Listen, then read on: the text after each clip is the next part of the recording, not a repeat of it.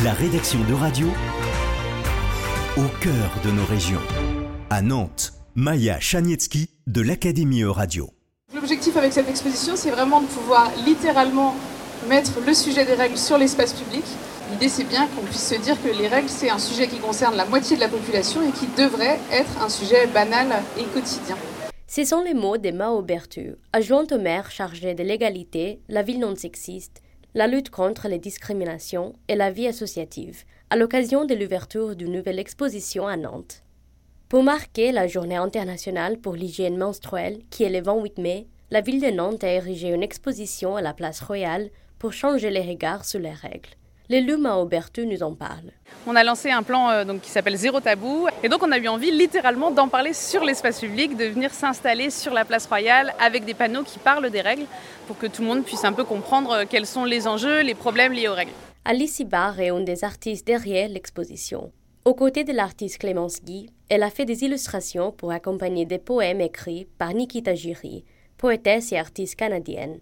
Alice Ibar nous explique la démarche artistique du projet. C'est des affiches illustrées qui répondent à des poèmes de Niki Taejiri au sujet des menstruations. Il y a neuf thématiques, par exemple la thématique de la toxicité, de la précarité menstruelle, des tabous, et donc nous, on a choisi de faire des illustrations sur des drapeaux qui ont vraiment cette symbolique de revendiquer un lieu, une histoire, qui reprend un peu l'esthétique des manifestations. Robert Laporal, qui fait partie de l'association militante La Coopération pour l'abolition du patriarcat, a assisté à l'ouverture de l'exposition. Elle donne son avis sur l'exposition. On ne peut qu'être impressionné de voir que le lieu est vraiment visible face à une thématique invisible. Ces grands panneaux à côté de la fontaine font qu'on est obligé de passer, on est obligé de regarder. Et le contenu, ben, il y a des choses que je ne connaissais pas, alors que c'est un thème qui m'intéresse quand même. Je trouve ça vraiment important de faire en sorte que ces tableaux viennent pointer ce dont on ne parle pas souvent. Les différents pays européens ont fait des avances pour combattre la précarité menstruelle.